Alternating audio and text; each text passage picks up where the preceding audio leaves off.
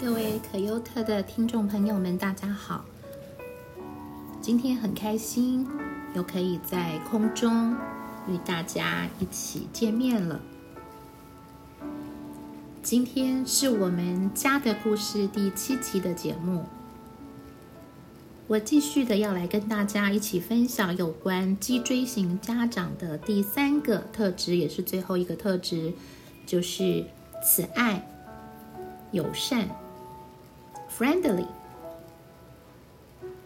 好，其实啊，我相信这个特质，为什么我把它放在啊第三个最后来跟大家分享呢？是因为我们好像不会怀疑我们爱孩子这件事情。比如说，如果今天我们的孩子跑到我们的面前来看着我们，问我们说：“爸爸妈妈，你爱我吗？”你们爱我吗？我想，我们我们大部分的爸爸妈妈，哈，应该可以说百分之八九十的父母是不会否认这个事情的。但是，我们的孩子为什么会发出这样的一个疑问呢？所以我今天要来跟大家一起分享。脊椎型家长教练的第三个特质，也就是慈爱跟友善，在前两集的节目当中，我们已经分享过，啊，坚定跟公正。今天我们就来一起谈一谈脊椎型家长的最后一个特质，就是慈爱跟友善。就好像我刚刚跟大家一起分享的，我们不会怀疑我们爱我们的孩子。那当我们在学习有关婚恋的一些的呃呃课程的时候，我们都知道有一个呃很著名的谈到爱的一个方式，也就是爱的五种语言。那这爱的五种语言呢，其实在各个年龄层都会适用，不管是在婚恋的关系，还是在亲子的关系，甚至在人与人之间的人际交往。我们都会用到这个原则。那有关孩子的部分，我只想跟大家强调一点，就是在爱的五种语言，对零岁到这个五六岁的这个孩子来说，其实。它都是需要的，而且是均衡的需要的。也就是说，我们需要给我们的孩子精心的时刻，我们需要给他这个啊服务的行动，我们需要有用这个啊肯定的言语，我们需要啊各呃这五个爱的语言，我们都需要提供的。比如说，有一个精心的时刻的陪伴，我们会给他们准备小礼物，我们会对他们有服务的行动。比如说，啊，我的大女儿在呃每每天晚上给这个大宝洗完澡之后，都会用这个 lotion 啊，这个啊来去帮他按摩，帮这个 baby 按摩。那还有就是啊，其他的我们都会平衡的给我们零到。啊，五六岁这样的孩子，也就是在孩子越小的时候呢，他在这爱的五种语言其实是都是需要的，而且都是非常渴望的。那接下来呢，有关我们谈到这个啊，父母怎么样给予孩子具体的爱，在下一集的节目当中，我会再跟大家谈到，在幼儿期、婴幼儿期的孩子，尤其是刚出生的孩子。他在情感上，在爱的需要上有五个很重要的需要。那这个呢，我们不会在今天的节目来谈，会在下一集的节目里面会跟大家仔细的来分享。婴幼儿的孩子，刚刚出生的孩子，在对于情感跟爱的需要上有五个非常重大的需要。那我会在下一集的节目当中来跟大家分享。今天想要跟大家分享的一个重点，也就是我们常常也会听到的，也就是这个依附理论，也就是这个依附关系，就是 attachment。那通常我们在谈到依附的时候呢，我们会谈到这个啊婴儿跟母亲的这个依附关系。但是我们通常在谈依附的时候，都是我们已经成为成年人了，然后我们在情感、我们在情绪、我们在人际交往、我们在婚恋关系上、我们在职场的这个啊关系上出了问题的时候，哦，我们在回看我们自己的这个。人生，我们在想要去找到一个啊方式来解决的时候，可能你的心理咨询咨询师、你的这个陪伴者、你的帮助者会跟你提到哦，那我们来看一看，在你生命当中你的这个啊依附的关系，你跟你的生命当中的重要他人的依附关系。但是我今天想要跟啊大家一起来分享的是，当一个孩子，当一个 baby 他出生，他来到这个世界上。甚至从他在母腹当中的时候，其实这个依附、这个 attachment 是非常重要的。对这个婴儿、婴幼儿来说，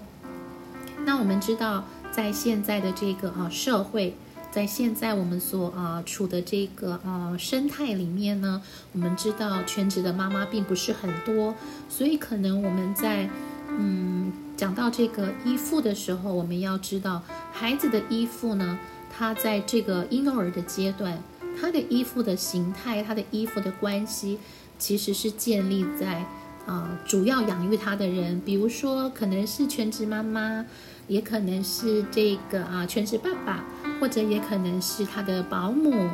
或者是他的这个爷爷奶奶、外公外婆。所以我们在啊选择保姆。或者是这个主要照顾他的人的时候呢，我们要也要非常的留心这个人他自己的啊这个依附关系。那这个部分我下一次会专门啊录一录制一集的节目来跟大家谈这个部分，就是我们怎么样去选择在婴幼儿阶段的保姆。那现在我想要跟大家谈一下婴幼儿在这个阶段，他对于他的依附。他对于主要照顾者，他有一个什么样的一个情感上的一个需求？那我们知道，婴幼儿在这个阶段的孩子，尤其是零到三岁的孩子，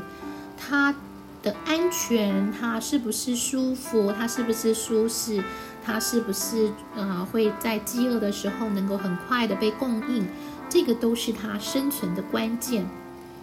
所以依附关系。对于孩子来说，它不是一个可有可无，或者是一个格额外的对他的额外的这个好处，给他额外的好处，它其实是孩子生存，他是不是能够生存下来的关键。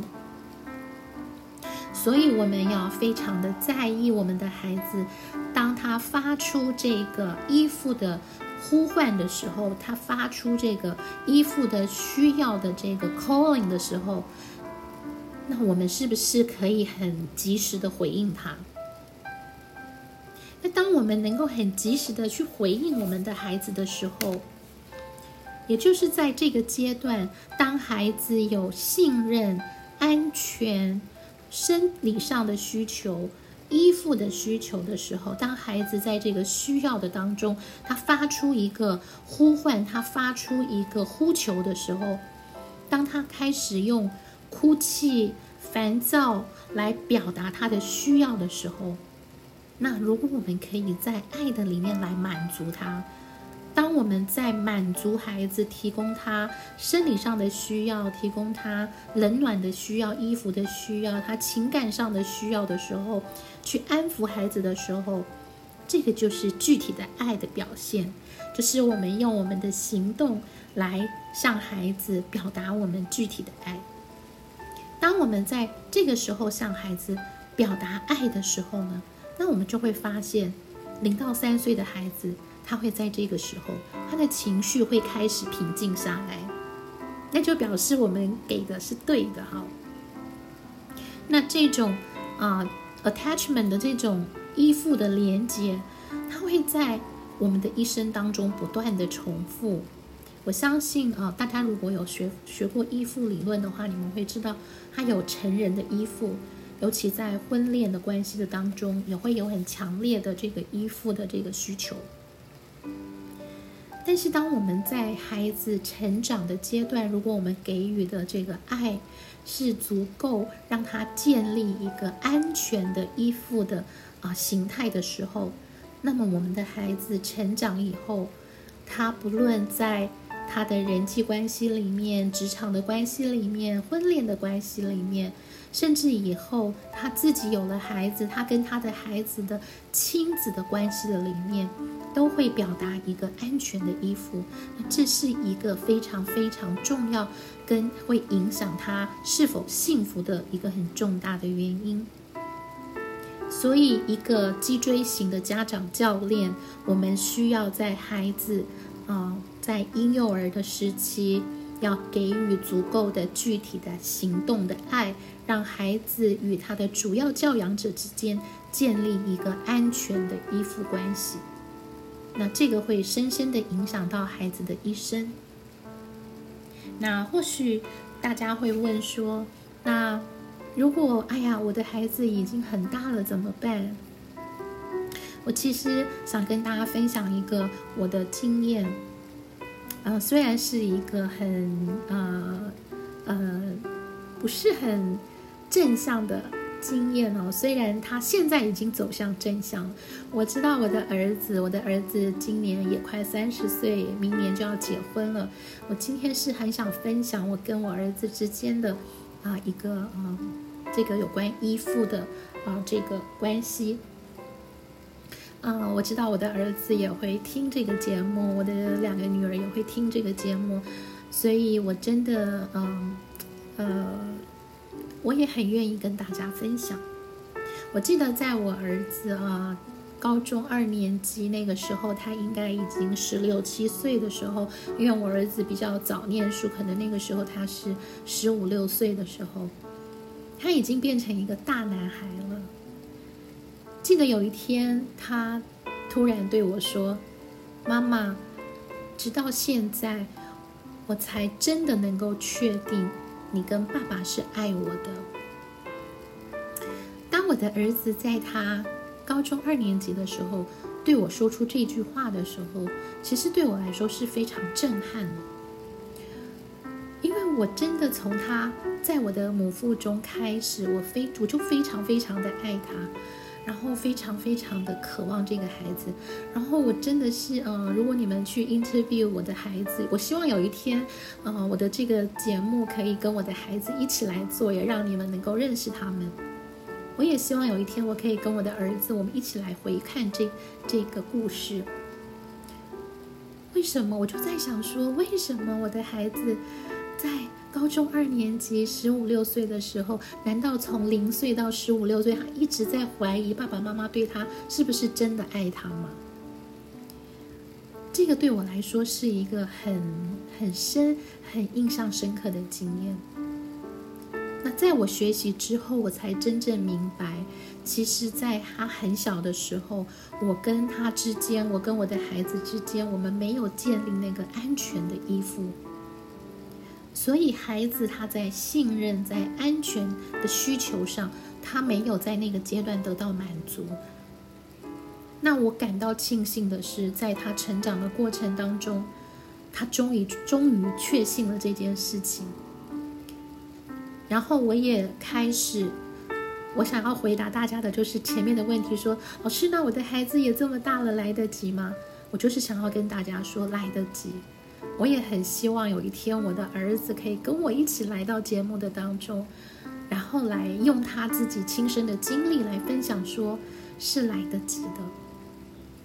所以，我们不要放弃，我们一定要好好的学习。啊，接下来我想跟大家再分享一个，就是说，如果我们的孩子在婴幼儿的阶段，他会哭，他常常烦躁。这个并不是一个错误的行为，尤其当我们的孩子在越小的时候，他的哭泣，他表现出的烦躁不安，我们真的不要把它当做是一个错误的行为来纠正，因为这个对零到三岁幼婴幼儿期的孩子来说，哭跟烦躁其实是他表达依附需求的一种行为表现，因此。我们身为父母，身为主要养育者，我们要花更多的时间，发挥我们更多的观察跟好奇。我们要去想孩子在那个时候，在他哭泣，在他表达烦躁的时候，他到底那个时候有什么感受？他有什么需要没有被满足？那这个时候，我们不是要去纠正他的行为，不是要去制止他的哭，不是要去制止他烦躁的行为表现，而是要开始反应、接纳和满足孩子在那个时候的需要。这个就是我今天想要跟大家分享的主要的内容。另外，我也想要最后跟大家讲一下有关在科学上的一个证据。那我们知道，其实当孩子他发出这个依附的呼唤、发出这个呼求的时候，如果我们没有办法及时的给予，没有办法及时的用具体的爱的行动去帮助我们的孩子得到生理上跟情感上的满足的时候，这个对孩子来说是一个压力，对吗？那我们要知道，这个压力呢，其实对婴儿来说，对小的孩子来说，如果他长时间在这个啊压力的底下，在这个哭泣的里面，在烦躁不安的情绪当中，而我们大人都不去管他的时候，孩子血液当中有一种荷尔蒙叫皮质醇，这个皮质醇的这个分泌就会快速的增加。那大家知道。在婴幼儿期的这个皮质醇，如果快速的在血液里面增加，其实会伤害到孩子大脑组织的发育，这是非常非常严严重的一个事情。但是我们通常我们是不知道，有的时候我们会让孩子长时间的哭泣，或者他长时间的焦虑，而我们都不去理会他。但是我们要知道，在这个阶段的孩子，他的哭泣，他的烦躁不安。他的这样的一个行为的表现，不是一个错误的行为，不是一个需要被纠正的行为，而是在那个时候，他有生理上跟情感上的需要，需要被满足。所以我真的很盼望能够听到这个节目的，啊爸爸妈妈，或者是准爸爸、准妈妈，或者你即将要进入啊婚恋的关系当中，你也期望以后会有自己的孩子。我们能够一起继续在可优特的花园里面一起学习啊！我的计划是要啊，在可优特的花园里面陪伴我的孩子去养育啊我的孙子，所以我会啊从零到三岁的孩子开始，然后一直分享分享到十八岁，他们成年，在零到十八岁的这个阶段当中，我们可以学习到。在孩子每个阶段，我们应该怎么样来帮助跟陪伴我们的孩子成长？我们应该怎么样来教养跟养育他们？也求上帝来使用这个节目，也很开心能够在空中与你们一起学习。那我们这一集的节目就停在这里了，谢谢大家的收听，我们下一期节目空中再见。